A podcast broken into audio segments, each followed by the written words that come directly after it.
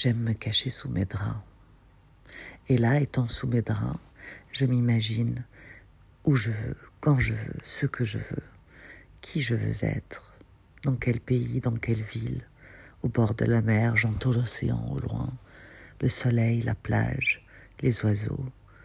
Depuis toute petite, l'idée de me cacher sous mes draps est comme une sorte de réconfort, un moyen pour moi de m'évader de cette réalité qui pourrait être brutale.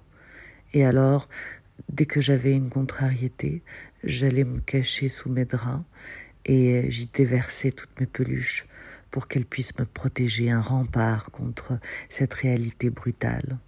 Et puis, avec le temps, je n'ai plus besoin des peluches, mais seulement de mon imaginaire, de mon imagination. Et sous mes draps, je trouve le soleil.